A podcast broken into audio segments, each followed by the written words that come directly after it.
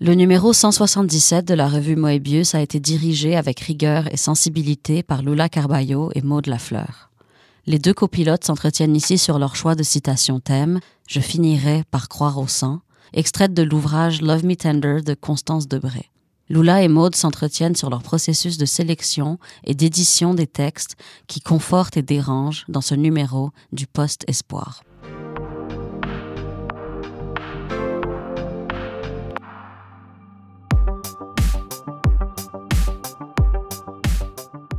Maud, parlons de choses sérieuses. J'aimerais savoir pourquoi tu nous as proposé la citation de thème du numéro 177 de la revue. En fait, euh, quand j'ai choisi la citation, je finirais par croire au sang. Dans le livre de Constance Debré, j'étais dans, dans une période où j'étais comme plus capable de lire depuis vraiment longtemps. Puis là, j'ai pris trois jours. Je suis allée à Châteauguay, dans un ancien pensionnat pour les sœurs, sur le bord de l'eau. Puis, j'ai amené juste des livres. Fait que là, je me suis mis à lire des livres, dont celui-là. Puis euh, cette phrase-là, c'est vraiment euh, apparu comme un coup de poing pour moi, là, avec surtout son conditionnel, parce que ça... Déjà, croire au sens, c'est gros, c'est quelque chose de super significatif. Mais là, le fait que ben on a le choix d'y croire ou pas, ça m'a vraiment... Je, je voyais comme plein de possibilités là-dedans. Je trouvais ça super libérateur, en même temps de très, très confrontant. Je savais pas comment croire au sang, puis je savais pas non plus comment ne pas y croire. C'est un peu pour ça. Je pense que je suis allée chercher quelque chose. Tu sais, je suis allée demander de l'aide pour comprendre c'était quoi se croire au sang. Toi, Lula, Je pense d'ailleurs que tu m'avais posé la question, tu sais, qu'est-ce que tu penses euh, du conditionnel, Mhm. qu'est-ce que cette citation évoque euh, chez toi? Et euh, moi, j'ai vu d'emblée les sangs comme seule réponse potentielle à un événement dramatique ou violent, disons. ouais. Fait que j'ai, je sais qu'on a reçu beaucoup de textes qui se penchent sur les liens, euh, sur la structure familiale, cette institution euh, à laquelle on adhère ou pas. Quand tu m'as proposé cette citation, premièrement, j'ai senti que c'était la citation qu'on allait prendre pour les numéros. Et deuxièmement, je me suis dit, parfois, croire au sang est la seule alternative devant certaines injustices. Ouais, il y avait vraiment une certitude dans ta réception de la citation de le sang est inévitable, qui répondait vraiment super bien au conditionnel, justement, parce que tu étais tellement convaincu de cette euh, inévitabilité-là que c'était vraiment euh, c'était super beau à voir. Et je sais pas, toi, comment tu le perçois ou comment tu reçois euh, les choix qu'on se partage là, au niveau des, des citations. Mais moi, j'ai choisi toujours la citation qui me donne envie d'écrire, même si on n'a pas le droit en tant que personne qui dirigeons les numéros. Mais j'ai lancé ça dans l'univers. Peut-être que dans l'avenir, euh, notre revue décidera de donner euh, cette possibilité aussi aux, aux copilotes. À partir de ce numéro-ci, tu vas pouvoir écrire pour Moebius vu que c'est ton dernier numéro. euh. C'est vrai, grande annonce. Ouais. Euh, j'ai clos mon séjour dans ces merveilleux espaces créatifs. Puis euh, oui, j'ai hâte de pouvoir euh, vous soumettre des textes. dans ce sens, est-ce qu'on peut parler un peu de, de l'expérience justement de la réception des textes? On en a eu énormément. Oui, on en a eu quoi, 160, 140? Oui, 160, je pense. Ouais. Je me souviens pas du nombre exact. Et cette fois-ci, on a procédé vraiment en séparant la liste en deux. Ouais. J'ai lu ma moitié, tu as lu la, tienne. Comment toi, tu as vécu la sélection des six textes que tu as eu à choisir? Ben, je pense qu'on a choisi 10 chacun, puis après ça, on s'est comme envoyé la balle un peu, mais quand on a choisi la citation, je me disais, ben il y a là comme plein d'options. Il y a vraiment la filiation, puis c'est dans ce sens-là que Constance Debré, elle l'utilise aussi pour dire, ben si je reste trop longtemps chez mon père, je vais finir par croire à ça la famille, fait qu'il faut que je m'en aille. Il faut que je m'en aille pour éviter de tomber dans le piège de la famille. Mais on a reçu, ben, comme tu dis, beaucoup de textes sur l'affiliation, mais aussi beaucoup de textes sur la violence, sur la résistance, sur la force, puis tout ça. Puis je pense que j'ai juste choisi des textes qui offraient comme une, réponse sur comment on croit à ça au ou comment, comment justement on, on se positionne devant cet inévitable-là. Fait que c'était vraiment juste de façon super égoïste, des réponses qui m'étaient données par les gens qui nous ont envoyé des textes. Puis c'est comme ça que j'ai choisi euh, les textes. Je pense qu'il y, a quelque chose de- avait quelque chose de super marquant. Puis la majorité des textes qu'on a choisis étaient euh, tellement achevés que c'était comme s'ils s'imposaient. C'est vrai, je réfléchis à cette situation, euh, ben, à cette belle situation qu'on a eu à traverser. Je me suis dit, il n'y avait pas des mauvais textes. D'emblée. C'est quand même rare. Ouais. Je ne connais pas ton expérience spécifique par rapport au milieu littéraire, mais parfois on est appelé à, à être membre des jurys ou à sélectionner des textes dans d'autres contextes. Puis oui, c'est vrai qu'il y a des voix qui se démarquent euh, de manière hyper euh, franche ou, ou tranchantes, mais dans ce cas-ci, mon choix personnel a été de ne pas donner de réponse par rapport à la citation de thème. Fait que j'ai l'impression que tous les textes sont très différents par rapport à leur perspective. Ouais. Puis oui, ils étaient très achevés, c'est vrai, mais ils donnent aussi une perspective hyper large de ce que cette citation peut euh, évoquer. Oui, ben c'est ça. Je pense qu'on a reçu vraiment beaucoup de textes. Puis, il n'y avait pas de, de mauvais textes, mais ça a été difficile à lire parce que c'était une thématique vraiment lourde. Puis, euh, c'est ça, donc de lire, euh, on en a lu quoi, 60 chaque, là, même Mhm. plus, 80. Puis, euh, il y a des textes là, qui étaient assez. Ben, juste- justement, tu sais, qui, qui allaient chercher des choses. Puis, il y avait une charge émotionnelle dans la, la prise de décision, je pense aussi, qui affectait beaucoup là, le, le processus. Là. Oui, c'est toujours une expérience très complexe aussi d'accueillir les textes qu'on nous propose. Premièrement, parce qu'on peut juste choisir 12. Ouais. Puis euh, sur euh, 170, c'est vraiment difficile. Puis on ne se donne pas des fils conducteurs ou des lignes directrices avant de, de prendre nos décisions. On partage nos décisions Ouais. après les avoir prises. Mais c'est vrai qu'avec un thème comme celui-ci, on a été exposé à beaucoup de violence. Et euh, puisqu'il y a cette liberté qu'on propose aux personnes qui peuvent euh, nous, nous envoyer des textes, il y a eu quelques textes qui ont été profondément troublants Mhm. aussi. Ouais. Et que parfois on n'a pas choisi. Mais dans mon cas, je peux, je peux en parler. Je n'ai pas choisi un texte en particulier parce que je me suis dit, il y avait trop de violence dans ces textes-là. Pas assez de bienveillance. Et si on veut aussi créer des, des lieux de partage et tout, euh, parfois on fait ces choix-là aussi de créer une sorte de circulation d'idées et de créativité et des voies littéraires, mais on peut aussi se préserver en tant qu'équipe, en tant que copilote, sans, sans nécessairement demander à tout le monde de nous avertir avant de nous parler d'un sujet spécifique ou pas. Mais je pense que nous, on peut prendre la décision de prendre soin aussi à Oui, c'est ça. C'est ça. Puis je pense qu'on est quand même, on a des expériences assez différentes, on est comme des personnes assez différentes. Fait qu'entre nous deux, je pense que si on sent que c'est trop difficile d'être exposé à ces textes-là, ben, il y, y a des chances que pour les lecteurs, lectrices, ça soit la même chose aussi. tu sais. Donc, euh, je pense qu'il faut faire confiance à ce, cet instinct-là. La littérature, elle doit détrôner, elle doit, elle doit questionner, elle- déranger, mais elle doit pas abattre. sais. Elle doit pas nous, nous mettre par terre, nous alourdir au point où on n'est plus capable de rien recevoir. C'est vrai, j'ai dit souvent que je traverse une période de post-espoir, mais j'ai mis les tout sur le fait qu'il y a encore les mots espoir dans ces postes quelque chose. Donc, euh, quand un texte n'arrive pas à clore l'accompagnement ou la, la proposition, je ne l'accueille pas à mon tour. Et c'est intéressant parce qu'on ne parle pas souvent des textes qu'on ne choisit pas. C'est vrai. Ce n'est pas parce qu'ils n'ont pas de valeurs littéraires ou parce qu'ils n'ont pas de qualité, mais c'est juste parce que c'est une expérience aussi de lire, puis c'est une expérience de choisir des textes qui vont se côtoyer. Donc, on a besoin d'arriver quelque part. J'ai l'impression qu'on est arrivé à montrer une sorte de constellation variée. Oui, mais c'est ça, il y a vraiment une multitude, je pense, dans le numéro qu'on propose. Malgré la lourdeur, il y a aussi des petites respirations, des lieux où on peut se poser. Puis je pense que cette, cette trajectoire-là, là, parce que je le vois vraiment comme une trajectoire, je pense qu'au final, elle est, elle est, elle est vitale. Et que peu importe nos croyances, nos croyances euh, par rapport à l'institution familiale, pour revenir à ça, parce qu'il y a beaucoup de textes qui portent euh, sur les sujets, même si on y croit ou pas, on a choisi des textes qui font quand même l'éloge, des, des liens filiaux, puis euh, des textes qui parlent des violences systémiques, des violences sociales, des survivances, euh, des corps meurtris, euh, des mamans malades. Ouais. Parce que quand je dis mère malade, parfois on comprend pas trop avec mon accent, mais bon, voilà, la figure de la mère malade. Euh, oui, pour moi, c'est c'est d'ailleurs un, un sujet fondateur de, de ma propre pratique. Par rapport à la multitude qu'offre le numéro, je me dis justement, j'ai beaucoup dit que je, je cherchais des solutions, puis que j'ai voulu trouver des pistes, mais je pense que la beauté de la chose, c'est que, comme tu dis, il n'y en a pas vraiment, mais il y en a aussi plein. Il y en a vraiment euh, tellement de postures, de positions, sais, que ça permet une exploration vraiment riche. Au final, je pense que ça à la fois conforte et dérange comme numéro parce que ça ouvre les perspectives, mais ça permet aussi de s'ancrer dans quelque chose. euh. C'est vrai que, tu sais, on a, on a fait des choix, des textes où la non-maternité, par exemple, est mise de l'avant, puis justifiée ou présentée à travers des chocs, des violences subies, puis pourquoi le corps décide de ne pas enfanter. Je ne sais pas comment le dire autrement.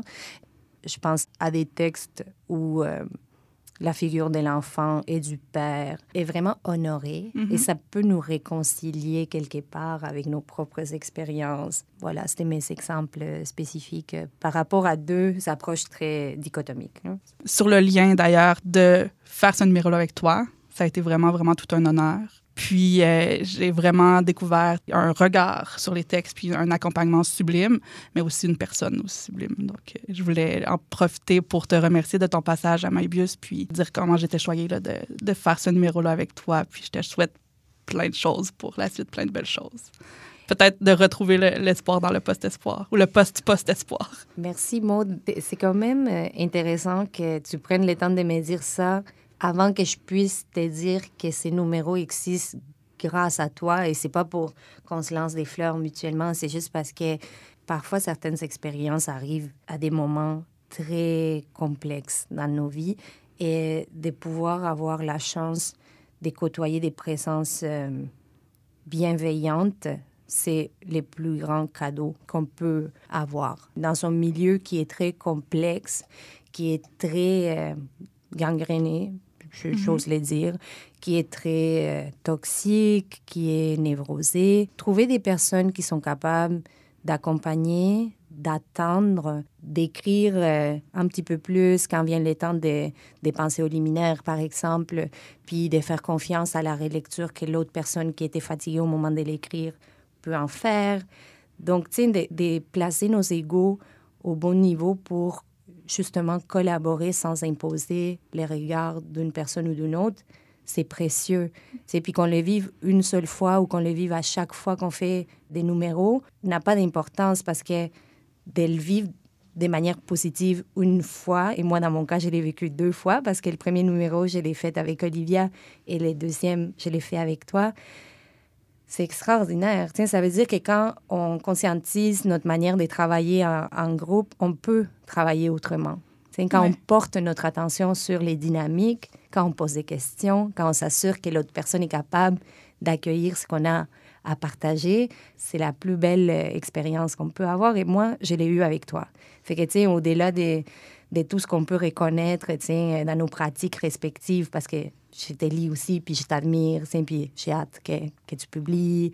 Tu t'écris déjà, donc ça n'a aucune importance, là, de publier ou pas. Je veux juste prendre le temps de te remercier d'avoir été la bonne personne pour m'accompagner dans, dans cette période très, très complexe, avec des textes complexes aussi. Merci. Je sais pas quoi répondre à ça.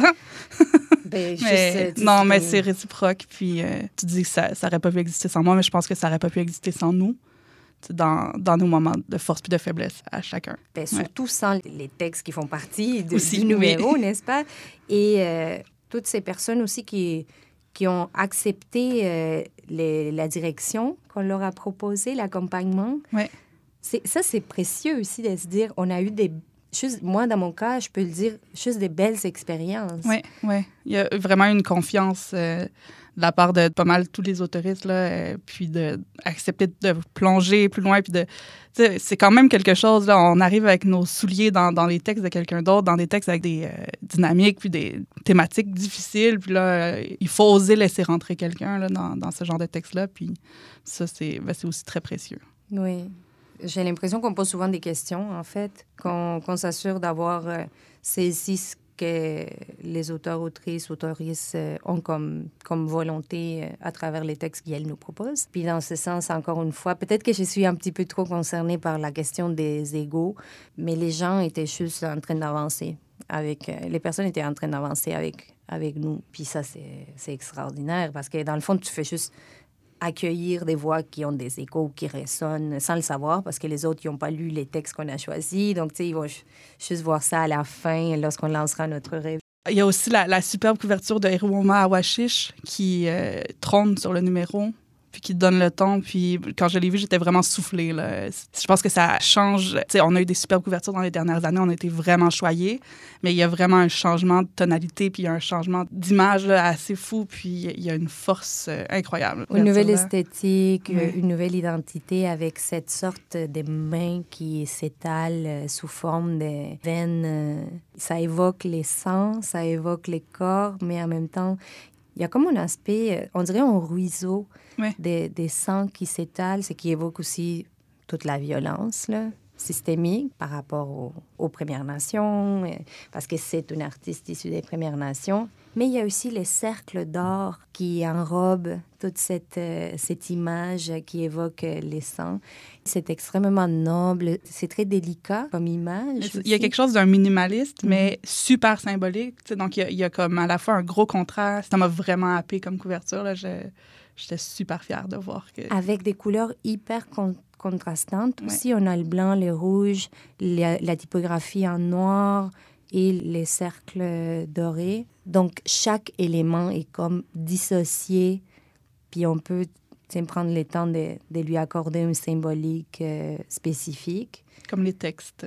Exactement, oui. Et il y a d'ailleurs les textes d'Olivia qui s'est entretenue avec euh, Roman euh, dans son échange vraiment euh, profond, qui plonge dans sa pratique et qui nous montre aussi comment cette extraordinaire artiste est capable de transformer justement la mort, notre rapport aux animaux, euh, comment euh, honorer la présence et l'absence aussi, comment transformer ce qui nous entoure et ce qui nous arrive en œuvre d'art de manière hyper concrète et matérielle aussi. Tu j'avais jamais vu des œuvres comme ça qui exposent par moments, par exemple, des animaux morts, mais qui leur rendent leur beauté, euh, leur aspect vivant, disons. Mais c'est ça, malgré le contraste, il y a plein de nuances. C'est pas donné à tout le monde de pouvoir, dans ces canaux-là, de, de pouvoir à la fois faire quelque chose de très, très punché parce qu'il y a vraiment une signature visuelle forte, mais avec tellement de signification et de nuances qu'on on peut voir plein de choses. Donc, euh, c'est comme, c'est comme ça que, qu'on, pourrait, qu'on pourrait clore euh, notre échange euh, autour du choix de la citation, du choix Ou mettre sur pause notre échange. Oui, merci, merci Maud. merci à toi, Lula.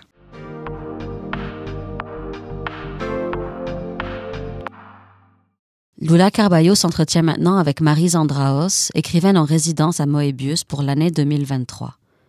Lula et Marise évoquent leur parcours et le moment fragile où l'âge adulte met l'écriture à l'épreuve. Les deux auteurs parlent de la création comme lieu de recherche, de réappropriation de son propre récit. Il est aussi question d'auto-théorie de Kate Bush, d'Anne Dufourmentel, de la place du ressentiment en littérature et de l'espace de la revue comme laboratoire de création.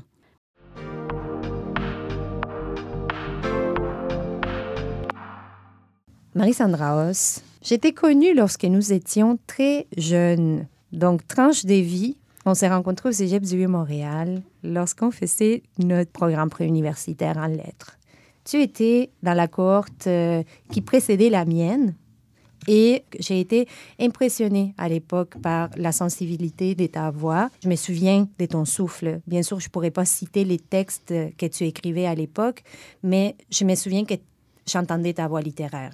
On ne s'est pas revus pendant euh, très longtemps. Je pense qu'une décennie s'est écoulée depuis euh, les puis les moments où on a repris contact. Et dans mon cas, j'ai repris contact avec toi à travers tes textes, encore une fois. Avant de te revoir, avant de te reparler même. D'ailleurs, à l'époque où j'étais au cégep, je ne parlais pas beaucoup. Donc, j'ai toujours commencé par te lire. Et j'ai beaucoup aimé aussi renouer avec toi à travers euh, la nouvelle euh, que tu as proposée au prix de, la nouvelle de Radio-Canada. Et d'ailleurs, tu as remporté ces concours-là. Donc, j'avais l'impression de, de te côtoyer quand j'ai lu cette nouvelle il y, a, déjà quelques années. Et euh, quand on m'a fait les cadeaux de, lire ton premier texte dans le cadre de ta résidence à Moebius, ça m'a réjoui encore une fois tu es comme une personne à laquelle j'ai fait confiance. je sais que je vais vouloir habiter ou cohabiter avec toi en lisant tes textes. Donc, je veux qu'on en parle. Je veux qu'on parle de ta résidence. Je veux parler de ton écriture. Je veux parler de, tes intentions actuellement, de, de ce qui t'habite euh, dans ta pratique. Donc, commence par euh, les chemins que, que, tu voudras emprunter. Je, je t'ai fait confiance. Mais premièrement, merci de dire tout ça. C'est drôle parce que moi, j'ai eu l'impression de reconnecter avec toi quand tu as publié Créature du hasard, justement dix ans plus tard. On s'était croisés euh, au marché solidaire Frontenac, je pense. Puis euh, tu venais de publier Créature du hasard. J'ai lu dans l'avion quand je m'en allais en Islande. Puis c'était au moment où justement je venais d'avoir le prix Radio-Canada. Donc j'ai l'impression que au moment où on apparaissait comme écrivaine dans l'espace public. On s'est connus dans le moment de la formation, puis finalement, quand on a euh, bourgeonné, on s'est retrouvés. Je trouve ça vraiment euh, magnifique. Je t'admire beaucoup aussi. C'est très intéressant quand tu dis bourgeonner ou euh, apparaître, parce que j'aimerais beaucoup honorer le travail qui a été fait par les profs et l'équipe qui nous a accompagnés au Cégep du Vieux-Montréal. Je ne sais pas si tu as fait partie du Trick Track à l'époque, qui est la revue littéraire du Cégep. Oui. Je suis retournée récemment diriger les prochains numéros de la revue Trick Track et j'ai pleuré en arrivant euh, devant les, les, groupes qui participaient à, à, cet atelier parce que le Cégep du Vieux-Montréal a été, dans mon cas, l'endroit qui a accueilli ma voix littéraire à l'époque, mhm. avec toutes les défaillances qu'elle comportait. Puis d'ailleurs, toutes nos voix comportent des défaillances, puis, puis des failles, puis c'est avec ça qu'on travaille. Là. Mais je n'ai jamais retrouvé la dynamique que nous avions quand on s'est connus. Donc, pour moi, c'est toujours aussi intéressant de, de nous relire, de relire les personnes qu'on a connues à l'époque. Et je parle ici de Chloé Savoie-Bernard, Olivia Tapiero, Jonathan Bécotte, Laurence Olivier. Laurence Olivier, Laurie Bédard, qui n'était pas en littérature, mais qui était euh, en art visuel à l'époque. Donc, je parle des trois cohortes différentes. Sur trois années, il y a plus d'une dizaine d'écrivains et écrivaines contemporaines. Et c'est toujours intéressant de, de, nous lire maintenant que on a, bon, bourgeonné, comme tu as dit, mais d'essayer de trouver ce que nous étions et ce qui n'a pas été meurtri entre-temps ce qui a mhm. survécu, justement. Puis euh, on a parlé avec Marie-Hélène euh, Racine tantôt euh, des, justement des chocs, des violences, des corps meurtris, puis de ce qu'on devient quand on traverse ces genres de chocs, justement. Et pour faire un pont avec ton texte, dans le texte que tu nous proposes, c'est le premier texte de ta résidence d'ailleurs, tu parles de ça. Est-ce que tu peux nous présenter un petit peu euh, ton texte? Le texte. J'aurais tellement de choses à répondre à, ben, à ce que tu viens de dire. J'essaie de pas trop dévier, mais c'est juste que cette période-là a été tellement fertile, ça a été tellement riche pour moi. Puis euh, j'idéalise beaucoup ce moment-là où j'étais au cégep, dans le sens où pour moi, ça a été, euh, c'est le moment où je me suis confirmée dans le fait que je voulais écrire. C'est fou parce que ben j'idéalise aussi euh, l'écriture dans ce temps-là parce que j'ai l'impression que c'était quelque chose qui était plus connecté au corps, plus connecté à l'instinct, qui était on est à une période où on est vraiment entre l'enfance et l'âge adulte. Mais est-ce qu'on idéalise ou on reconnaît? Ben en fait, pour moi après l'entrée dans l'âge adulte, ça a été extrêmement violent. Ça nous brise beaucoup d'entrer dans l'âge adulte. J'ai l'impression puis là, beaucoup de gens autour de moi me disent c'est un récit, c'est quelque chose que tu te racontes, mais j'ai l'impression qu'il y a quelque chose qui s'est cassé dans l'écriture. Mais on parle souvent aussi de casser les écrivains. C'est comme si c'était quelque chose d'inévitable. Quand on continue notre parcours euh, en littérature, il y a mm. toujours un moment où on essaye de nous casser, où on nous casse. Ou même les dynamiques dans les, dans les ateliers d'écriture est souvent celle d'aller chercher ce qui ne fonctionne pas, aller chercher la faille, casser la personne, lui faire prouver que euh, ses intentions étaient euh, volontaires ou pas, tandis que créer, c'est chercher, et on ne nous permet pas souvent de se tromper en tant qu'autrice, autrice. Je ne sais pas qu'est-ce que tu ressens par rapport Oui, c'est vrai. Mais c'est vrai que dans, dans ce rapport euh, sévère de critique et d'autocritique, il y a comme une innocence qui se perd dans l'écriture. Puis en fait, mon travail, c'est beaucoup d'essayer de retourner à cette innocence-là, dans le sens où euh, j'ai l'impression que la raison, c'est beaucoup la raison qui finit par dominer, puis cette espèce de, de regard-là qui est hyper formé, qui a fait des études, euh, qui a fait de l'édition. Puis euh, la surconscience, c'est pas quelque chose qui aide l'écriture pour moi. Donc il y, y, a comme un travail, en tout cas je parle de ça dans le livre sur lequel je travaille, d'essayer de retourner plus à l'enfance, plus à un sentiment d'unité ou en tout cas entre la sensation, le corps et la parole C'est peut-être un peu fantasmatique parce que je sais pas si euh, je l'avais tant que ça. Tu sais, je me souviens de m'être sentie divisée aussi quand j'étais enfant, mais en tout, je, je recherche ça. Puis pour faire le pont avec ma résidence, pour y arriver, ou en tout cas pour le texte que je publie dans le numéro 177, ben j'y parle d'un accident que j'ai vécu ça a installé une blessure chronique pour moi, une blessure au pied qui ébranle euh, toute ma fondation. Ça affecte euh, ma capacité à marcher, à me déplacer, à m'enraciner, à être solide. À travers justement cette blessure-là, ben, il y a une conscience du corps qui s'éveille parce que quand on est blessé, ben on a, je sais pas, même à travers un accident, on a tendance à, comme t'en parlais euh, Marie-Hélène, on a tendance à se scinder, on a tendance à se, se séparer complètement pour survivre. Donc à travers le processus de, je sais pas si on peut parler de guérison, mais en tout cas, il y a comme un processus de réappropriation du corps et de réappropriation d'une écriture euh, plus incarnée. Ça se travaille beaucoup avec le jeu. Je parle un petit peu du jeu dans le texte. J'aurais énormément de choses à dire par rapport à ton texte, euh, Maris, mais je vais commencer par les titres, qui est perdre pied. Quand on perd pied, on prend conscience de notre corps. Et il y a comme toute l'adrénaline qui nous traverse. Puis, bon, à travers un accident, il y a le choc qui change notre trajectoire, justement, puis notre manière d'habiter notre corps, notre manière d'être au monde, dans le monde. Et perdre pied, peut aussi être un mouvement en danse, c'est un mouvement volontaire quand on les rationalise. Puis euh, tu parles des danses dans ton texte. Il y a énormément de couches en fait. Ton texte danse, il est toujours en train de bouger en fait entre l'accident, les corps qui réapprend à cohabiter avec la pensée, les pieds qui tiennent la tête qui pense, justement, qui nous tiennent à la verticale. Là, tu fais comme toute une, sorte de trajectoire darwiniste aussi en expliquant que c'est au moment où on, on, a pris cette verticalité qu'on a pu commencer à penser.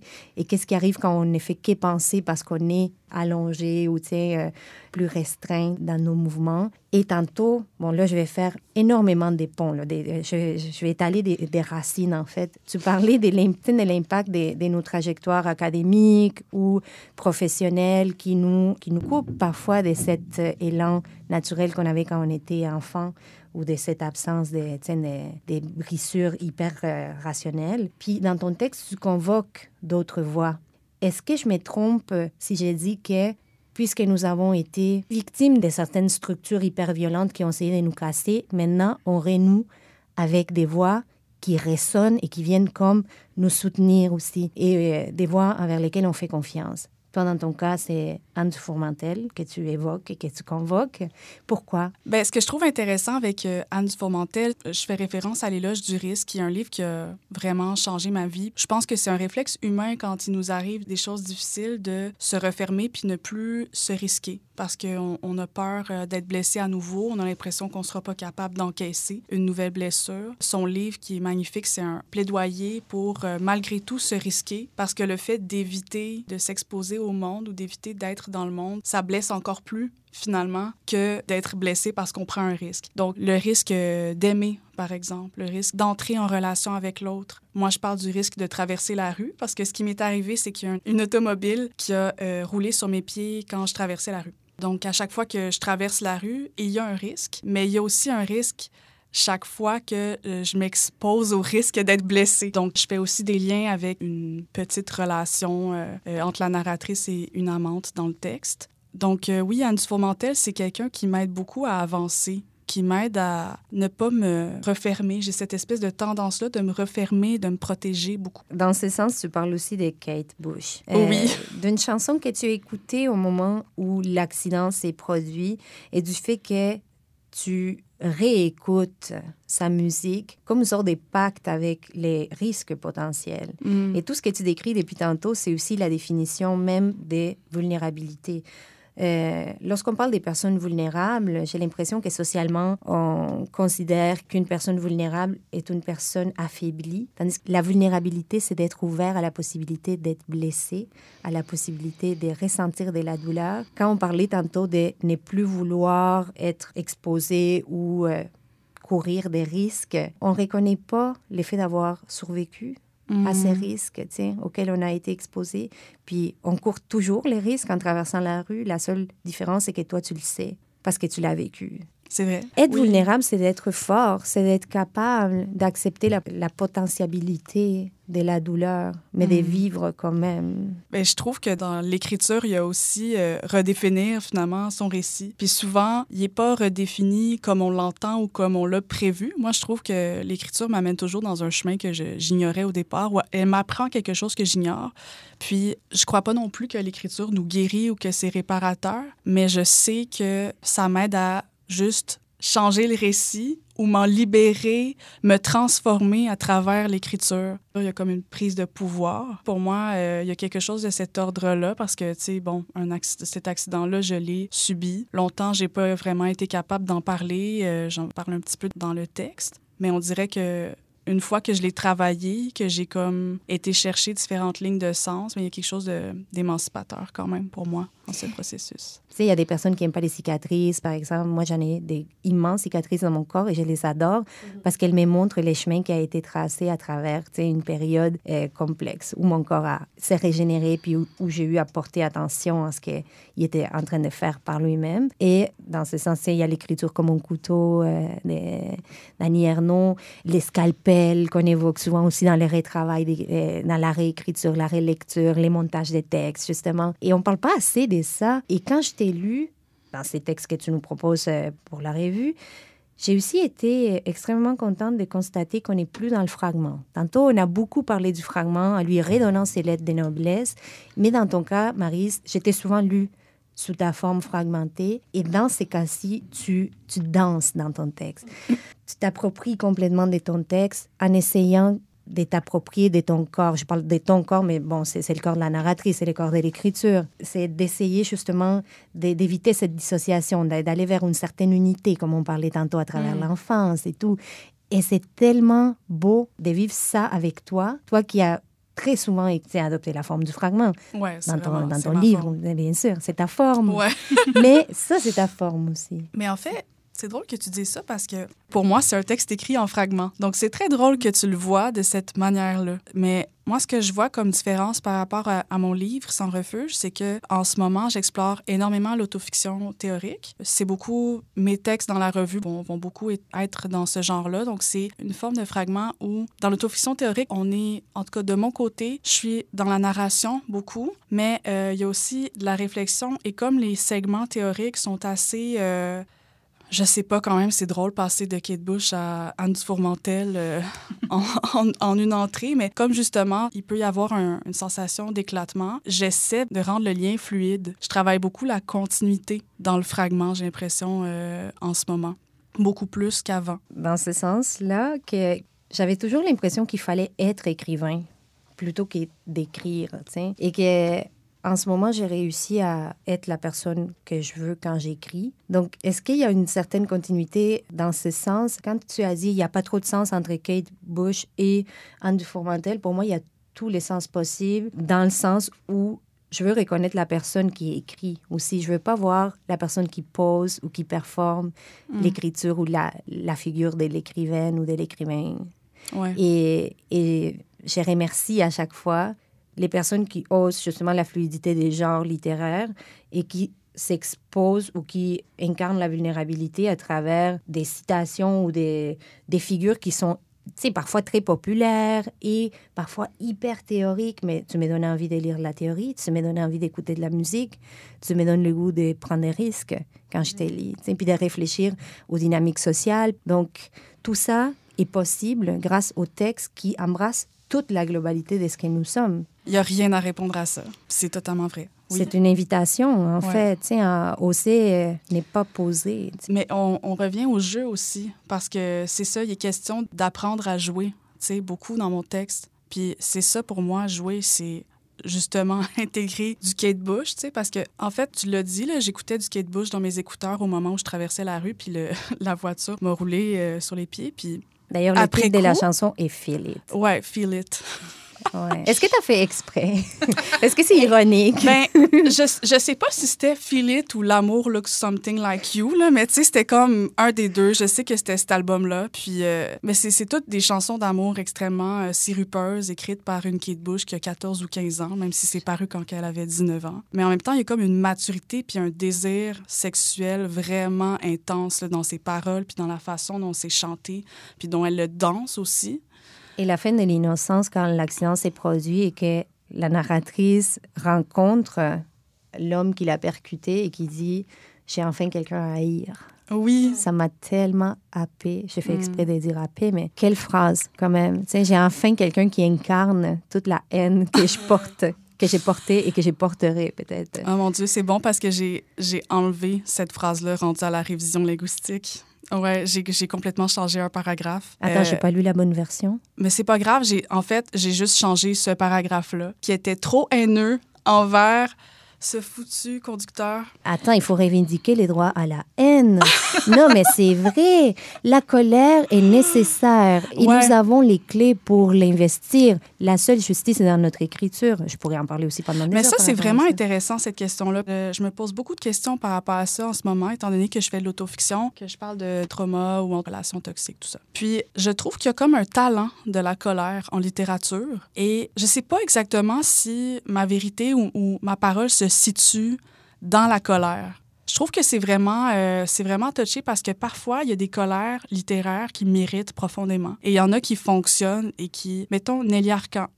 Sa colère, elle est juste. Fiona Apple, je sais pas si vous connaissez un peu ce qu'elle fait, là, mais elle, c'est, elle chante avec sa colère, elle écrit avec sa colère, puis c'est tellement, ça me donne des frissons juste d'en parler, là, c'est incroyable. Parce que ce n'est pas une posture. Je pense que c'est un moteur, mais c'est aussi, euh, je pense qu'il y a comme une façon d'en faire de l'art, la colère, puis on peut pas le faire de n'importe quelle manière. Puis il faut trouver exactement le matériau puis l'expression qui font que cette colère-là, elle est porteuse et qu'elle peut être partagée par les autres. Des fois, quand on est comme un peu trop dans le vindicatif, j'aime pas les textes de vengeance. J'essaie de pas écrire de manière à me venger sur le réel ou de me venger sur des personnes. Mais le fait est que la première version qui sort, c'est souvent ça. C'est souvent de la vengeance, puis après coup, mais on le transforme, puis ça devient un matériau littéraire. Moi, là, ce paragraphe-là, justement, j'étais mal à l'aise parce que je me disais, c'est trop cliché, je le démonise trop. Mais ouais, la haine qu'on a en- envers euh, les personnes qui nous ont fait du mal, je trouve que c'est quelque chose de très difficile à écrire. Et en même temps, les seules personnes qui pourront l'écrire, ce sont les personnes qui avons survécu à des agressions. C'est pour ouvrir la brèche sur la justice. La seule personne qui peut offrir les récits de ce qu'elle a vécu, c'est la personne qui l'a vécu. Puis peut-être que ça ne deviendra pas de la littérature ou peut-être que les textes changeront en cours de route, que les, les paragraphes qui existaient dans une version précédente ne se trouveront pas dans la version euh, publiée. Et peut-être qu'on traverse aussi des moments où cette colère ne peut pas se résumer en une seule phrase. Puis c'était pas cliché. C'est à la lecture, ou peut-être que j'aime la, la colère transformée en cliché ou en slogan ou en phrase qui punch, mais pour moi, ça résumait tout. tu sais. Le fait que parfois une figure devient porteuse de toute la colère qui nous habite. Puis qu'on peut juste la sortir en une phrase ou en un fragment ou en un paragraphe. Et que c'est juste. Tant mieux si des personnes comme Nelly Arcan ont écrit plusieurs livres sur cette colère avec une une autre fluidité, un autre rythme, une autre cadence, une autre urgence. Puis elle, c'est comme ça qu'elle l'a investi. Puis il y en a d'autres qui peuvent juste l'investir à travers une phrase, sujet, verbe, complément, point. Et c'est pas cliché, c'est pas moins valide. C'est juste comme ça que cette personne est capable de le transmettre à ce moment-là. sais. Puis après, il y a les volontés ou pas de les publier ou euh, de le montrer, mais... Je pense qu'il y a des colères qui éclatent aussi. Des colères qui, qui sont vraiment comme des explosions, puis des colères qui sont un grondement, tu sais, qui commencent bas, puis qui, qui grossit, puis qui s'alimentent, puis tout. Donc, des- une colère sur un long terme, puis une colère sur un court terme, c'est pas la même chose non plus. C'est pas la même forme, c'est pas le- la même énergie. Avant de clore la, la discussion et, et l'échange, tu as parlé de vengeance tantôt, tu sais, puis du fait de ne pas vouloir te venger à travers ton écriture. Je suis pas d'accord. Je pense que la seule vengeance qu'on peut vraiment investir est celle de continuer à faire la seule chose qu'on sait faire. Mais c'est pas la seule chose qu'on sait faire. On sait faire plein de choses. Mais sans aller dans les... Sans devenir une égo cosmique, là, ben, la manière que nous avons de survivre, et C'est l'écriture. Oui, l'ego Ah, aussi pour drôle. rester en vie, mais l'écriture pour maîtriser notre propre ego et l'édompter, puis le garder bien, bien équilibré, puis pas aller péter des vitres, tuer Mm. du monde. Euh, non, mais c'est vrai. C'est vrai. sais, Mm. Une colère pas ma- maîtrisée, Mais mais c'est- c'est une action, tandis que l'écriture est une autre forme d'action qui devient de l'art et qui devient Ouais. dialogue. Mais c'est ça, encore une fois, je pense que c'est c'est vraiment dans la forme que ça s'incarne. C'est dans la forme que ça réussit, la colère, ou pas. La colère fonctionne, je crois, si on peut avoir de la compassion pour le narrateur ou la narratrice, si on peut s'identifier. Quand c'est en règlement de compte, c'est sûr que c'est pas intéressant. c'est pas- Exactement, ouais. c'est ça. Puis comme je danse beaucoup sur cette ligne-là quand j'écris, je suis très préoccupée par ça. Est-ce que c'est- ce n'est que moi qui parle, tu sais, puis qui, je sais pas, qui a un petit truc personnel à régler à travers l'écriture, ou c'est vraiment le texte Qui parle. Oui, c'est le, ouais, c'est ça. Est-ce Oui. que c'est le, le texte qui veut aller là? Est-ce que c'est cohérent? Est-ce que ça, je sais pas, le, le souffle est là? C'est ça aussi, tu sais, ce texte-là, je, trouve ça toujours un peu difficile de parler de trucs traumatiques ou de douleurs dans les textes. Je veux pas justement qu'il y ait cette lourdeur dont vous parliez, la difficulté du numéro, tu sais, que ça soit trop difficile à lire. Je veux quand même qu'il y ait des, des zones où on souffle, qu'il y ait quand même de la lumière, puis à travers ce processus-là, de chercher la clarté dans des choses qui sont très difficiles. C'est ça qui, que je trouve réparateur, si on peut dire, dans l'écriture, pour prononcer le mot que j'aime pas tant, mais, mais c'est ça qui, ce qui me permet de transcender l'expérience. On a parlé hier euh, des- de la prudence tu as au niveau des, des publications puis des textes. Tiens, tu prends le temps, et tu t'assures du fait que les textes sont prêts selon ta propre perception. Comment tu vis ta résidence, justement, que tu Ah. travailles?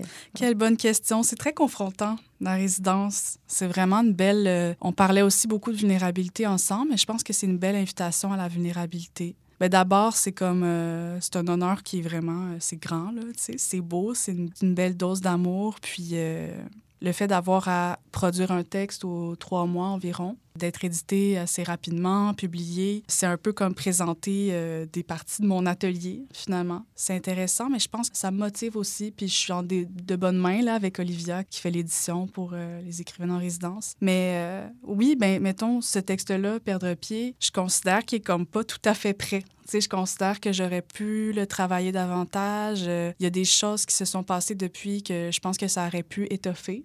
Mais là, il paraît dans cet état-là. Puis tant mieux. C'est intéressant de juste, euh, c'est ça, me commettre, me commettre, puis de, de donner à lire euh, l'état d'une réflexion au moment où Et rien ne t'empêchera d'ailleurs d'inclure ton texte sous une autre forme, ailleurs. dans un autre projet.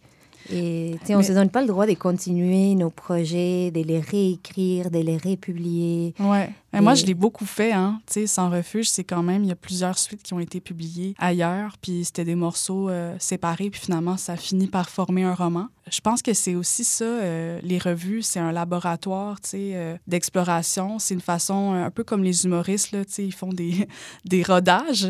Ils se produisent devant public plein, plein de fois pour voir si leur joke fonctionne. Ou Ben, comme les artistes visuels qui invitent les personnes envers lesquelles elles ont confiance, puis qui font des visites d'atelier, Oui. en ayant accès à tous les travaux en, en cours, en cours des routes. C'est ça. Euh, je pense que les poètes le font beaucoup aussi avec les micros ouverts, tester leur, euh, leur texte. Moi, je suis moins euh, micro ouvert, mais le travail en revue, c'est ça que ça permet. tu sais.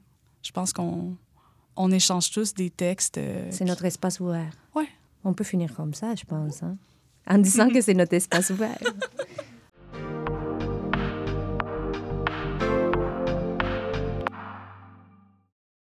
Marie Zandraos nous lit un extrait de Perdre pied, texte qui inaugure sa résidence d'écrivaine.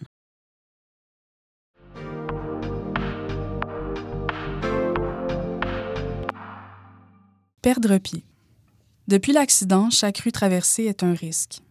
Les voitures avancent, freinent, tournent devant moi, pressées de rattraper un monde qui ne les attend pas. Je me hâte moi aussi, infime piétonne, vers le centre de réadaptation. Mon corps est une formidable bête qui me permet d'avancer dans le monde et peut, du jour au lendemain, me retirer cette chance. Cela constitue pour moi une source de fascination et d'effroi.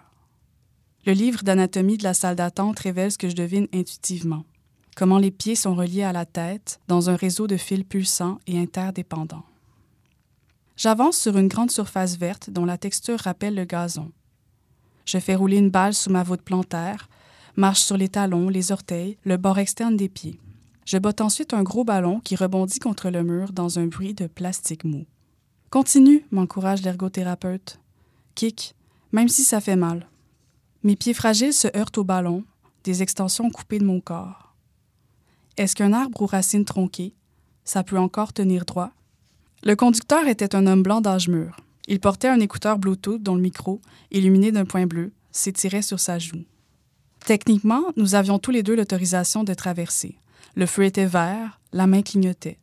Il ne m'a pas aperçu au moment de virer à gauche, et moi non plus, puisqu'il arrivait de derrière. J'ai senti la voiture écraser mes pieds, happant ma hanche et mon genou qui s'avançaient dans le mouvement de la marche. Quand il s'est arrêté, l'adrénaline irriguait mon corps.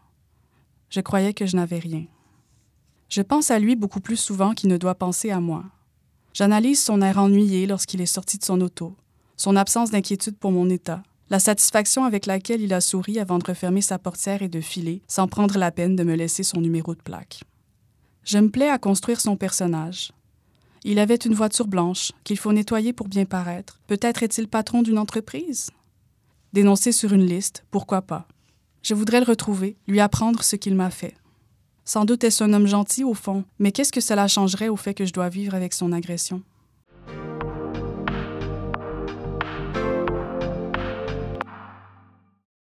À présent, Maud Lafleur s'entretient avec Marie-Hélène Racine.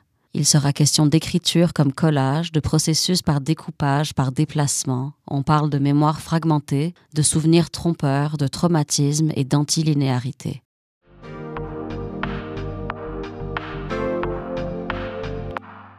Allô Marie-Hélène. Allô Maud. Je suis vraiment contente que tu sois ici aujourd'hui pour qu'on parle de ton texte hache, qui va être publié dans, le prochain numéro de Moebius. Il y a quelque chose qui est revenu au fil de nos discussions là, dans le processus d'édition. J'aimerais ça qu'on commence peut-être à ça. On a joué à bouger des choses dans ton texte. hein. Tu m'as dit que tu voyais ton écriture comme un collage. Mhm. Puis tu prends comme matériel aussi ou comme matériaux euh, des archives personnelles, des mots qui sont pas nécessairement de toi ou qui font partie de, de quelque chose de plus intime et non pas nécessairement de la sphère littéraire en, en tant que telle. Puis euh, je me demandais, dans cette perspective-là d'écriture comme collage, ce travail-là de déplacement qu'on a fait dans, dans ton texte, Oui. comment tu le voyais? Qu'est-ce que ça a changé pour toi? Moi, c'est mon plus gros fun euh, de déplacer des textes. Dans le fond, depuis, depuis quelques années, j'ai arrêté un peu de me fier à la linéarité. Je pense que c'est quelque chose que j'ai trouvé que ça marchait pas chez moi. Donc, souvent, j'ai besoin d'écrire, puis après ça, dans le processus d'édition, souvent, en fait, je vais y aller carrément en découpant mes paragraphes ou des pages, des blocs que je considère euh, dans mon écriture. Puis là, j'ai besoin de, de l'étendre, de le voir en grand. Fait que tu le fais euh, matériel? Là? Tu ouais, t'imprimes, ouais. tu découpes? euh, Ouais, ah puis là, je le mets sur mon plancher ou je le mets sur mon mur. Puis là, tu sais, c'est comme un peu avec des post-it. J'essaie de voir euh, qu'est-ce qui fait du sens. Parce que je pense que c'est un peu comme ça que moi, ma mémoire fonctionne. Fait qu'on dirait que pour faire jaillir des choses, des fois, j'ai besoin d'en faire confronter d'autres. Tu sais, je crée le matériel en l'écrivant, mais si je me restreins trop à essayer de tout de suite imposer une, une logique qui est linéaire puis tout ça, moi, ça me fait complètement paniquer. Parce que c'est pas comme ça que je réfléchis. C'est c'est tout le temps un peu des bons, des retours, euh, des déplacements. Fait qu'à un moment donné, j'ai décidé d'assumer, en fait. Longtemps, je pense que je me forçais à écrire d'une façon, qu'on a appris. On commence, on y Un va. début, un milieu, une fin. et une fin, tu sais. Puis j'ai jamais aimé commencer par le début. Souvent, c'est le milieu ou la fin. Puis là, ça me fait penser, tu sais, à d'où que ça vient, les origines peut-être, puis où ça s'en va. Puis c'est là, dans le déplacement, que la logique se crée, en Ouais. fait. là. Mais c'est drôle, hein, cette résistance-là tu sais, au, au fragment ou à ce qui est incomplet, parce que je suis en processus d'écriture aussi avec euh, une mentor de l'UNEC, puis elle m'a dit, tu pourrais essayer le fragment, tu sais. Puis Mhm. j'ai pris ça comme une un conseil comme une aberration, tu sais, parce que j'étais comme non, tu sais, puis j'aime ça lire du fragment, mais j'étais comme il y avait quelque chose qui résistait super fort en moi, puis je pense que c'est justement comme tu dis, il faut désapprendre quelque chose pour faire du fragment, puis il faut vraiment euh, assumer ce côté-là, tu sais, des bons, ce côté de incomplet, ce côté de d'imparfait, parce que au final, ben, on tend à la perfection, mais c'est Mhm. absolument impossible, donc euh, Non, puis, tu sais, je pense que je suis confortable aussi un peu dans, dans une genre d'ellipse, là, tu sais, d'être un peu dans cet entre-deux-là. Tu sais, je pense que mon écriture, ça devient un peu euh, ce que j'essaie de construire autour de moi. quand on construit une maison, peu importe, sais, on va pas comme ben, je sais pas, en fait, j'ai jamais. mais tu sais, j'imagine qu'on commence avec une fondation qui est là. Tu sais, il faut trouver une- un endroit où on sait que notre maison va pas euh, s'écrouler ou glisser ou tout ça. Fait qu'on trouve un lieu. Puis après ça, tu sais, on pense à un concept, on, un mur, tout ça. Mais après ça, on revient, tu sais, parce qu'il y a quelque chose qui marche pas finalement qu'on n'a pas pensé, puis tout Mhm. ça. Puis tu sais, moi, je me trouve un peu dans ça qui se construit, puis j'essaie de pas m'imposer. La linéarité. ouais. Ouais. Mais je trouve ça intéressant, l'allégorie de la maison, parce que on n'habite pas une maison comme on la construit. Parce Mhm. que si on construisait la maison par la porte en premier, ça fonctionnerait pas, elle tiendrait pas. Mais Exactement, quand ouais. on entre dans la maison, on y entre par la porte. Mhm. Donc, c'est vrai qu'on se donne euh, de la pression pour construire le texte un peu comme il doit être lu, alors Ouais. que, ben, au final, euh, il y a quelque chose un peu désacralisant dans le fait de, de jouer avec la- les mots puis avec les extraits comme, un- comme du matériel, comme, comme un Mhm. 2 par 4 Puis euh, moi, c'est arrivé aussi, je pense que j'ai eu aussi cette résistance que tu parlais, puis je pense aussi la façon qu'on a été éduqué, tu de toujours, ben, éduqué, qu'on a appris, tu la littérature, début, fin, tout ça. Mais il y a aussi une sorte de jugement de valeur aussi sur l'écriture qui est plus fragmentaire, tu. Ah, mais on sait bien, tu c'est facile, faire du fragment, t'é- t'écris ce que t'as à dire, puis tu finis ça correct, puis t'assembles, tu. Il y a tout, y a ça, puis j'avais aussi ces, ces conceptions-là, tu. Puis à un moment donné, ben j'étais comme, mais c'est c'est pas facile à écrire du fragment, tu sais, puis c'est pas facile non plus de faire des déplacements qui fonctionnent. Souvent, quand je lis du fragment, ce que j'aime, c'est que il y a une synthèse, il faut capturer un peu une essence d'un moment. Tu sais, moi, je vois ça comme des mini-portraits ou des, Ouais. des mini-pensées. Tu sais, ça devient pour moi un matériel un peu comme des archives, tu sais, du journal de grossesse de ma mère, mais là, ça devient des souvenirs ou des théories. Ou, tu sais, ce que j'aime beaucoup aussi, c'est quand il va y avoir des essais un peu plus... euh, tu sais, on voit beaucoup là, des formes plus hybrides en ce moment, tu sais, ou des fictions qui sont aussi des essais, des trucs comme ça. Donc, ça donne cette liberté-là. Mais je pense aussi que on a souvent dit que c'était pour les personnes socialisées femmes ou même l'écriture, c'est comme une écriture de femme. Tu sais, Ouais. c'est- vraiment quelque chose que j'ai entendu souvent. Puis Mais moi, c'est je- des idées de grandeur. C'est un peu la même chose en peinture. Là. Les femmes faisaient des petits autoportraits parce que c'est ça à quoi il y avait accès. Puis après ça, on, on valorisait juste les grands portraits de guerre qui Mhm. font euh, six murs de large Voilà. puis tout. Mais je pense que c'est pas tant comme la qualité de l'œuvre, c'est vraiment le- la vision. tu sais. Puis tant mieux que ça change, tu sais, puis tant mieux qu'on que ça, on voit la multiplication. Là. Ben oui, vraiment. là.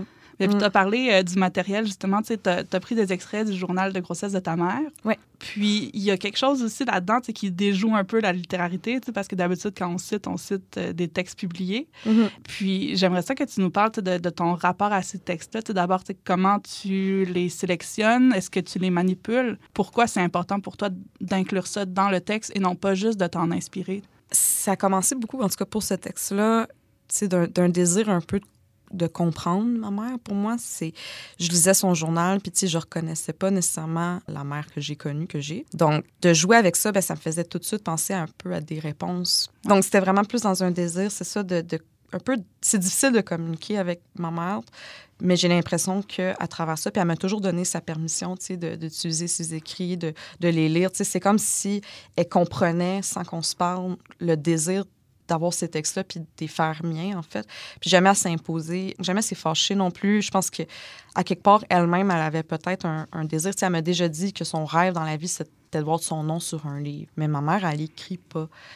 Donc, je pense que son Ou elle journal... publie pas parce qu'elle écrit. là. Non, c'est le ça. journal. Mais c'était la dernière, je pense que c'est la dernière Ah chose ouais. qu'elle a écrit. tu sais.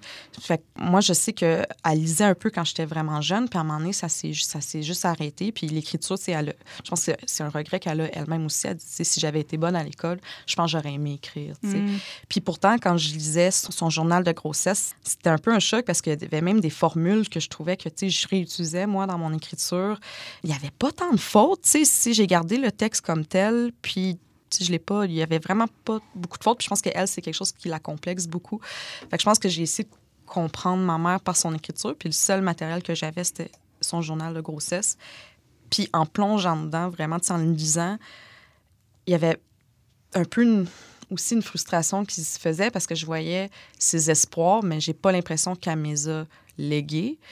Pourtant, il y en a plein d'espoirs dans son texte, mais il y a aussi toute la violence qu'on devine, par des toutes petites phrases, mais vraiment, c'est que j'ai aussi accès aussi, moi, à toute la suite. tu sais. Fait Oui, que là, j'ai le texte, j'ai les espoirs, mais tu sais, je vois aussi toute la trafication, puis un peu elle-même qui essaie de s'en convaincre, tu sais, que d'avoir un enfant, ça allait bien aller. Mais ça doit être quand même particulier, parce que c'est pas n'importe quel journal, c'est le journal qui précède ta naissance. Ouais. Fait elle écrit sur toi au Mhm. final, puis là, toi, tu décides d'écrire avec elle? Est-ce que tu Ouais. vois ça comme des emprunts, comme... Ben, j'ai hésité un, un moment avant de demander si je pouvais justement, tu ajouter son nom, tu sur le truc. J'ai peut-être un autre projet, tu avec ce, ce journal-là que j'aimerais continuer. Puis je suis encore en réflexion, mais je le vois vraiment comme une, on marche ensemble un peu avec ce Ouais. texte-là. Puis on a une discussion qu'on n'est pas capable d'avoir, tu en face. Euh, je pense que les deux, tu on a, les deux, on est TDA qui a compris ça sur le tard. Puis je pense qu'il y a beaucoup de regrets. Puis aussi, quand on a une neuroatypie puis aussi des traumatismes d'enfance, moi, j'ai peu de souvenirs de mon enfance. Ouais. J'ai vraiment pas beaucoup de souvenirs. Puis quand j'ai demandé à ma mère, j'ai dit pourquoi? J'ai l'impression que tu m'as pas communiqué de souvenirs de moi non plus de mon enfance. Puis elle m'a dit ben je pense que je m'en rappelle pas moi non plus. Fait que là je réalisais qu'elle elle, elle se rappelait pas de son enfance, elle se rappelait pas de mon enfance. Fait que tu sais, il y en a comme pas grand-chose finalement. Mais c'est ça sur quoi on crée une filiation quand, ben, c'est comme un, un vide ou un flou, c'est un ça. brouillard ou quelque chose, ouais. Puis, tu sais, les gens me demandent beaucoup Ah, ça t'a pas fâché d'entendre ça? Tu sais, ta mère ne se souvient pas de ton enfance, mais, tu sais, ma mère était aussi avec mon père dans ce temps-là. Puis, on a vécu ça, tu sais, on a traversé ça ensemble. C'est beaucoup de violence. Puis, en découvrant plus tard avec la, la thérapie notamment, mais tu sais que c'est un, un, un coping mécanisme là, de ne pas s'en rappeler. C'est le cerveau qui décide de. bah, comme la souffrance, tu sais, on n'a pas besoin de se rappeler des- de, la, de la souffrance. Fait que je pense qu'en jouant avec les archives ou même en écrivant avec fragments puis tout ça, tu sais, j'ai pas l'impression de, signer un pacte autobiographique parce que je sais que mes, souvenirs sont trompeurs. Je sais que les souvenirs de ma mère sont trompeurs. Fait au moins, là, je n'étais pas née non plus encore. Fait qu'il y avait pas encore de souvenirs. Fait que je peux partir de, de ce début-là. Mais c'est intéressant que tu parles de tes souvenirs qui sont un peu flous, ça, puis que, tu, que ça te permet une espèce de liberté dans, Mm. dans l'écriture aussi, parce que quand on a joué dans, dans ton texte, c'était vraiment comme un jeu presque là, de déplacer Ouais. les fragments puis tout, que j'ai pris au sérieux, Oui. mais qui était quand même comme euh, significatif parce que quand on change, tu sais, quand on déplace les fragments, on change la signification aussi. Mhm. Puis Je sais pas comment tu as vécu ça, tu sais, de- d'écrire quelque chose, puis là, une fois qu'on le déplace, ben, on ajoute ou on enlève certaines... euh, je pense pas qu'on a enlevé, je pense qu'on a ajouté Ouais, je des pense qu'on a significations, ajouté. mais... Comme un peu deux roches qu'on qu'on Une claque ensemble. Là, ça fait une étincelle, mais tu sais, ça dépend comment que les roches vont, vont communiquer ensemble, puis quel genre d'étincelle va ressortir. Mais moi, ça me permet de changer mes structures de pensée, puis tu sais, d'approcher un truc d'une autre façon. Fait que, tu sais, je crois pas que l'écriture est une thérapie ou des trucs comme ça, mais je pense que l'écriture se permet l'introspection beaucoup aussi. En tout cas, quand on est ouvert à ça. Puis moi, c'est quelque chose que je me promets, de, de toujours être dans l'introspection parce que c'est mon moyen de me raccrocher à ces souvenirs-là. Fait des fois, en écrivant, puis même en déplaçant tout ça, ça me rappelle un souvenir qui est peut-être pas exactement ce que je fais dans le texte, c'est parce que ça reste l'autofiction, fait des fois, on... Mais peut-être que ça me rappelle autre chose qui va finalement répondre à un autre fragment qui est plus loin. Fait que, tout ça, en déplaçant une chose au début, ça me fait d'autres liens qui fait que peut-être d'autres fragments vont se déplacer. Puis c'est là que je trouve que l'exercice est, intéressant. Dans le collage aussi. Là. Ouais, ben, je pense que ton texte, c'est vraiment la preuve que quand on additionne beaucoup de petites choses, qu'on se permet de sauter, Mhm. qu'on se permet de, l'incomplétude, puis qu'on se permet le flou, puis on finit par créer un réseau d'autant Ouais. plus fort, puis un réseau super significatif. Tendre à une incomplétude ou de tendre à un passé parfait Mhm. auquel on ne peut pas avoir accès, ben, c'est de se tendre des pièges aussi. Oui, puis j'aurais l'impression d'encore plus me mentir. Parce que c'est aussi comme ça que ça fonctionne. Puis, tu sais, il y a eu l'enfance, mais moi, j'ai découvert le, le collage aussi après euh, un gros accident que, j'ai eu. Là. Je sais pas si vous êtes euh, au courant. Moi, en 2018, j'ai tombé euh, de mon triplex, en fait, du toit de mon triplex. Ouf. Donc, euh, 25 pieds, trois étages, sur le ciment en face de chez moi. Hi. Fait que je me suis, je suis vivante, mais euh, c'était pas très supposé. Moi, je me suis cassé une vertèbre puis euh, le fémur. J'ai eu très peur, en fait, parce que j'avais eu euh, une commotion, évidemment, mais ça a aussi eu des ralentissements que j'avais jamais connus. Tu sais, moi, je débutais ma maîtrise, euh, je venais de finir ma scolarité, je tombais en rédaction. Quelques semaines plus tard, c'est arrivé, cet accident-là. Et puis là, j'avais plus du tout, du tout, du tout de concentration. J'avais oublié beaucoup euh, de mois avant aussi. On me parlait de cours que je viens d'avoir. J'avais aucune idée. Il y a des gens que je reconnaissais pas, mais c'était tout récent. Et quand je parlais, là, c'est mieux. Ça, ça paraît un peu plus quand je suis stressée ou, anxieuse, mais c'est difficile. Dans ma tête, c'est toutes là, les phrases, mais ils bloquent en sortant. Puis pour quelqu'un qui a... moi, j'ai fait du théâtre longtemps, de l'improvisation, fait ça a tout le temps été facile, ça coulait bien. Euh, ça a été très difficile. Puis de le voir dans mon écriture, c'était très frustrant aussi, surtout que j'écris beaucoup à voix haute. Donc, j'avais tout ça qui arrivait en même temps, qui, on dirait que tout m'empêchait d'écrire puis de continuer mon projet. C'est là que mon directeur de maîtrise à l'époque, Marc-André Brouillette, il me dit T'as pas le choix de. C'est ta situation maintenant, tu sais. Mhm. Si tu veux continuer à maîtrise, il m'encourageait beaucoup, tu sais. Il disait dans la vie, des fois, on a besoin de s'accrocher à quelque chose. Puis il m'a pas poussé du tout, il m'a pas forcé. Je suis très contente qu'il m'encourageait à le faire. Puis j'en ai eu besoin. C'est là que j'ai découvert le collage parce qu'au début, c'était surtout visuel puisque je n'avais pas la concentration pour ma cire. Je- même si ah, ça, mes yeux se fermaient, tu sais, je, je prenais des médicaments qui étaient très forts aussi. Puis je pouvais pas me déplacer non plus parce que j'étais... Je pouvais pas bouger du tout mon cou, j'étais alitée. Donc j'ai vraiment commencé à découper des mots, en fait, parce que j'étais pas capable de les écrire. Donc là, je suis allée dans les magazines puis je découpais des phrases, je découpais des paragraphes. J'essayais de recoller des fois avec des images, tout ça, parce que j'avais besoin créer du sens par l'écriture, mais j'avais plus crayon pour écrire. Ouais. Ben, c'est réapprendre euh, Ouais. une façon d'avoir accès à tout ça. Puis Mhm. j'imagine pas la frustration de savoir que c'est là puis de pas réussir à puiser. Vraiment. Ouais. Puis, tu sais, j'aimais beaucoup faire des lectures, là, ça marchait plus. Tout ce qui me faisait vraiment du bien à moi, j'ai eu peur de plus jamais le retrouver aussi. Mhm. Puis, on savait pas. Est-ce que ça allait revenir un jour, la concentration? Est-ce que les troubles engagés qui commençaient à se manifester allaient se régler? Donc, moi, j'avais peur. Je de finir ma maîtrise, ma scolarité de maîtrise. Je m'en allais, je voulais une carrière académique, je m'en allais là. Puis là, il y avait un blocage, puis j'avais besoin de trouver une façon de créer.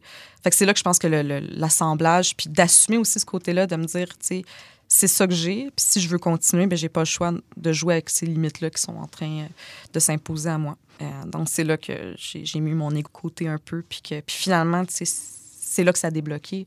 Parce que ça m'a pris longtemps avant de trouver ma voie. Moi, je la cherchais encore. Tu sais, J'avais 22 ans, je finissais mon bac, je commençais en création.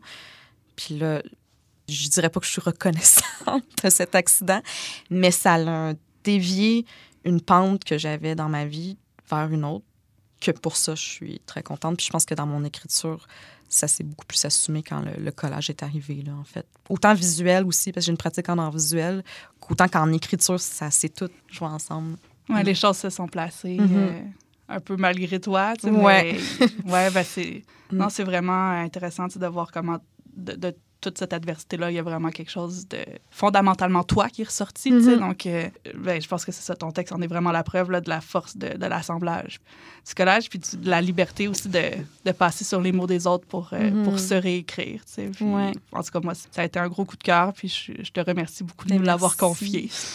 C'est la première fois que, que je t'entends parler et moi, je t'ai connue à travers tes collages. Mhm. Donc, tantôt, je n'étais pas certaine que tu sois la personne que j'ai connue à travers les collages parce que, tu sais, ils circulent beaucoup. euh, Mhm. Moi, je les ai vus sur Internet, surtout à travers les réseaux. Et euh, quand je vous ai entendu parler des fragments, c'est sûr que ça m'interpelle dans ma propre pratique et vous avez mentionné l'incomplétude. Ouais. Mhm.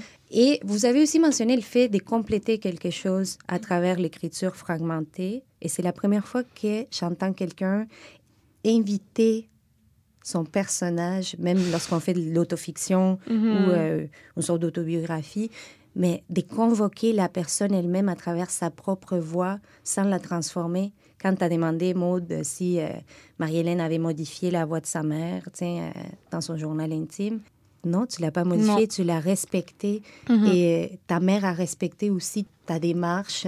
C'est qui n'est pas toujours le cas au sein des familles qui n'ont pas de pratique artistique et qui ne comprennent pas les travaux de transformation que vous avez fait ensemble dans le Mhm. montage du texte.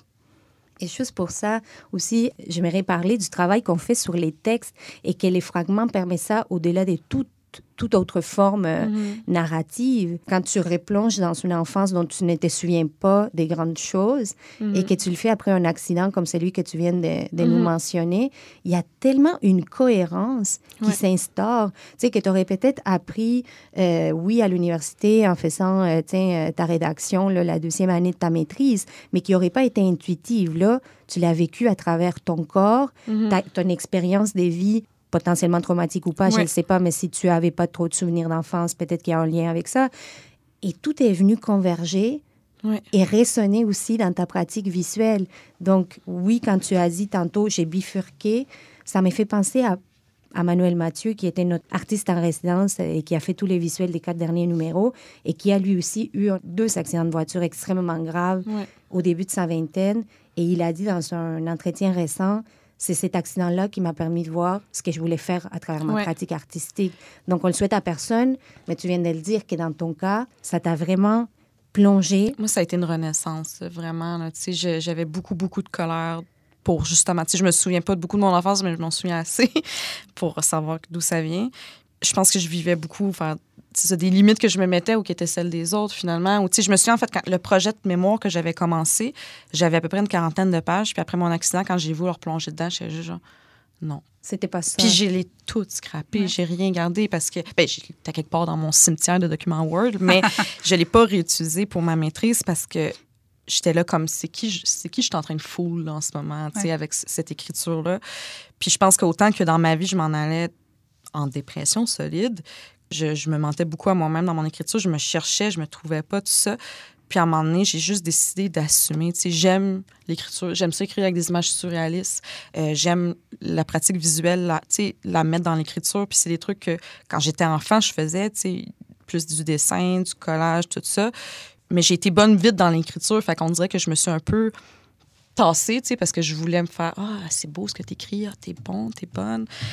Je pense pas que c'était aussi conscient, mais j'étais beaucoup influencée par cette glorification ben, que je recevais euh, parce que j'étais pas écoutée comme enfant. Puis quand j'ai eu l'accident, je suis tout de suite revenue à les arts visuels. sais, Le truc que j'ai mis de côté parce qu'on regardait beaucoup plus mon écriture que mes arts visuels. Mais moi, quand j'étais petite, c'était vraiment plus, c'est ça, tout ce qui était les formes, les sensations, toucher, jouer, tout ça. Fait que j'ai tout, c'est tout de suite Et revenu. recoller des morceaux. Et recoller des aussi. morceaux vraiment de. La de- déchirure qui Mhm.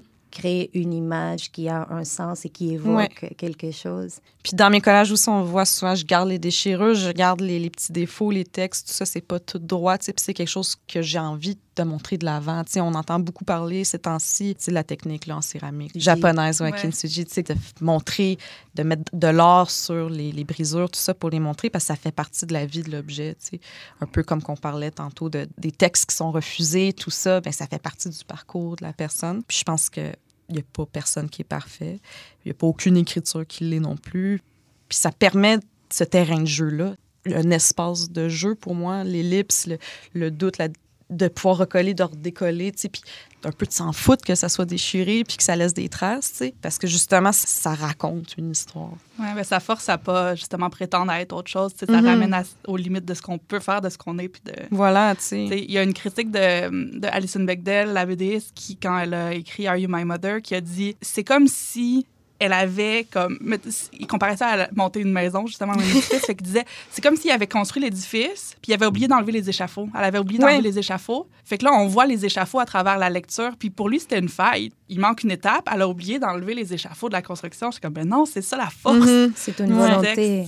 Texte. Puis les déchirures, c'est c'est l'échafaud, Mhm. tu sais, dans le fond. Puis Voilà, c'est qu'il y a- ouais. il y, a quelque chose, ça existe, fait que c'est super intéressant qu'on Mhm. se permette de les mettre, là, de les voir. Mais oui, puis tu sais, comme dans les maisons, quand on gratte en dessous des murs, puis tout ça, puis qu'on voit que les notes, tu sais, du charpentier, de la charpentière, de « Ah, tel... » Moi, je trouve ça fascinant, là, de ce qu'on voit pas tout de suite, qui est super léché, puis tu fais juste creuser un peu, puis là, tu vois, tu sais, tout l'ensemble qui a permis ça, en fait. Fait que moi, j'enlèverais toute la peinture, tout le temps. Vivre dans le plywood. Voilà. Deux par quatre. Merci. Merci à vous. C'est vraiment intéressant. Je resterai pendant des heures. Ouais. Wow. Aux fragments. Mais pour moi, les fragments, c'est la forme la plus humble de- d'essayer de, de, de raconter quelque chose qu'on ne maîtrise pas. Mhm. Et toi, tu as rajouté une autre couche en invitant cette personne que tu connais et que tu côtoies, mais que tu ne maîtrises pas. On ne peut pas maîtriser en lien, Non. mais tu le montres justement. Et les fragments nous permettent de respirer et de réfléchir en tant qu'électoriste. Tu sais, c'est comme l'espace en- que tu laisses volontairement. C'est ça, c'est un souffle. Ça permet aussi de. Puis je pense que, tu sais, ma pratique euh, d'écriture est beaucoup dans la poésie aussi. Donc, je pense que ça permet aussi dans, la structure d'avoir des plus grosses images dans moins de mots. Mais le fait qu'il y ait, c'est ça le fragment, il y a plusieurs fragments qu'on peut mettre à la suite. C'est des fois, on peut mettre un fragment qui est un peu plus court parce qu'on sait qu'il est entouré de deux gros fragments. Tu parlais de bienveillance dans la lecture aussi, mais j'ai déjà lu des textes que je suis super pour ça, que ça soit violent de A à Z. J'aime ça, lire ça aussi. Mais des fois, je vais avoir besoin, c'est ça, de moments plus de pause, tout ça. Donc, je pense que d'avoir des fragments que je peux déplacer, tout ça, mais ça me permet de voir comment que le texte et la lecture respirent aussi. Ça rajoute un rythme que, qu'on retrouve en poésie beaucoup. Fait que c'est pour ça que j'aime. C'est comme un, beau compromis, entre une écriture qui est plus de la prose, qui permet des, une structure de phrase plus longue, un, souffle qui est, comment dire, au moins saccadé, comme un peu des fois en, en poésie. Ben, ça dépend, mais. Parce que Je sais pas si on comprend ce que je veux dire. En même temps, avec les fragments, c'est avoir qu'il les arrive, saccadés. c'est qui arrive, c'est que tu peux pas te permettre des fioritures nécessairement. Tu peux pas euh, faire semblant. Oui, tu peux jouer avec l'aspect plus punché ou plus euh, Mhm. radical des volontés que tu as, mais tu ne peux pas éviter la, la vulnérabilité Non, de ta voix.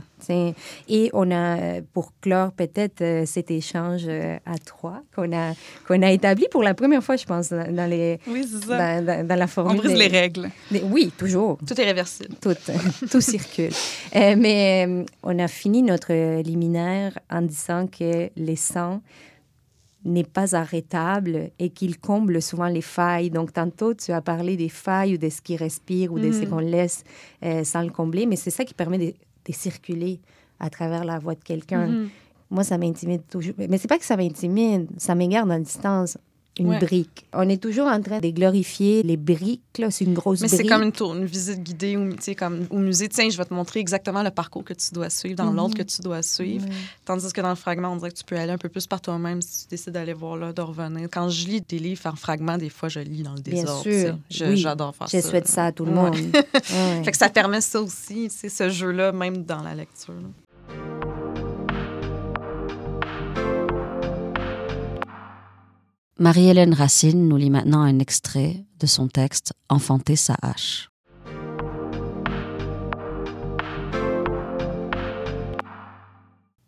Très, très saoul. Je m'échappe parfois sur la couleur des cheveux que tu pourrais avoir. Si on essayait, lui et moi. Imagine-le voir courir partout, les yeux grands, curieux. Ma bédaine pleine qui s'étire sous la force de tes coups de pied minuscules. Pour alléger l'ambiance, j'ajoute toujours en riant que je pourrais jamais être sobre pendant neuf mois d'eau. Quelque part, une auréole s'écrase sur ta chimère de tête. Je m'autorégule en mangeant des céréales pendant trois jours en bobette sur le divan, en capturant des Pokémon, en regardant des vidéos sur mon téléphone, cynique en commandant de la bouffe avec l'argent de ma marge de crédit étudiante, en fumant, en buvant trop, en changeant la cassette du jeu de bord, en procrastinant mon sommeil, puis quand je me ramasse à la fin, ça veut dire Wow, bonne journée. 20 décembre 1994. Bonjour la puce. Jour supposé de l'accouchement, mais tu n'es pas arrivé. J'ai eu un de ces mal partout, au rein, au ventre. Je suis triste d'empêcher ton père de dormir car il travaille fort et il est fatigué. Pauvre lui. Il fait beaucoup d'heures à la pharmacie et son sommeil est important. Mais que veux-tu? C'est pas de notre faute, hein? C'est dans mon ventre que je t'imagine le plus souvent. À nous dévorer l'un l'autre. Ce n'est pas toi qui me saute dans les bras, c'est pas toi qui me console, c'est pas Yel plus loin qui nous regarde. L'attendrissement, non. Ce sont mes entrailles qui se détordent, mon cœur qui explose. La fatigue de devoir te guider dans une vie compliquée, mais belle. Aucune idée. Arythmique, à chaque fois, mon élan cardiaque menace d'engluer mes tempes, d'emprisonner ma patience. Je le sais. Tu marches déjà sur la pointe des pieds par peur de me déranger, de déclencher mes cris, pire encore, mes plaintes. C'est horrible. Ça me rappelle mes propres nuits et mes parents qui m'interdisent d'aller aux toilettes avant eux, d'exister. Si tu savais à quel point j'ai peur d'être pareil avec toi, ça me tuerait. Une tambourine, un coup de scalpel. C'est émouvant de voir les enfants de mes amis rire, jouer, se questionner, même si par moments une grande tristesse atterrit sur mes épaules. D'un coup, je la ressens, cette pression sociale d'enfanter. L'importance de l'héritage, du don de soi, de l'évolution. J'aimerais tout donner, juste pas l'énergie. Comment survivre à l'arrivée de ce qui me dépasse? Ma mère s'est trompée, tout est à réapprendre. Pas envie de m'entendre répéter Ah, c'est trop compliqué, mon cœur. D'avoir comme seule réponse à tes trop grandes questions qu'en vieillissant, tu vas comprendre. J'ai pas l'étoffe d'une famille, mon beau bébé, mais j'abandonne pas. J'essaie toujours de comprendre. Lors des grandes crises, pour me calmer, j'enfonce mon poing dans ma bouche. Je m'ouroboros ad nauseam jusqu'à l'éventrement. À chaque soubresaut, le sel se mélange à la bile sur le carrelage froid et réconfortant de ma salle de bain. J'expulse parfois si fort que je me pisse dessus. Terrible, l'odeur de ma honte. À peine je supporte le choc qui, solidaire, vient cogner sa tête contre mon flanc. Comme mes parents, je ne saurais cacher assez vite les corps morts. S'il fallait qu'en plus, entre deux tressaillements, une ombre dans l'embrasure de la porte chuchote craintive Maman. 23 décembre 1994. Bonjour et bienvenue dans notre monde, petite puce.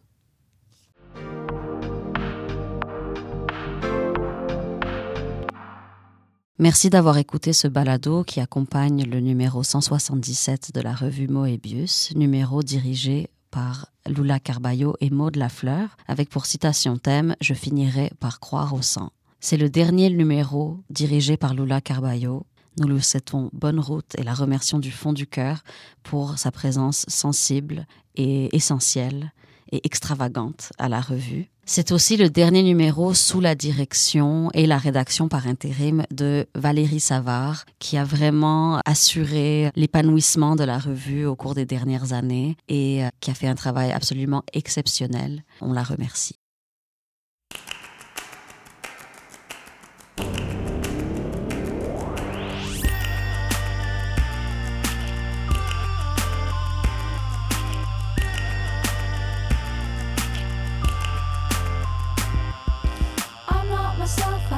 Than anything, and what we have is not what it seems. We are the vices waiting for the virtues. We're not kings, we are not kings.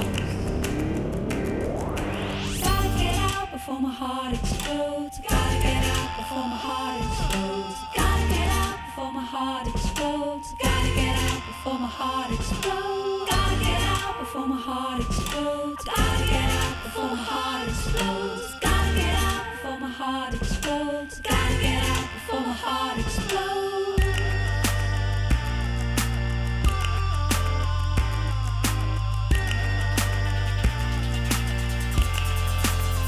We, we are the lost, waiting for the song, the beautiful things that we have done. I can feel the rough edge of your tongue. I'm on my knees, I'm on my. Bravo! Merci. Youpi!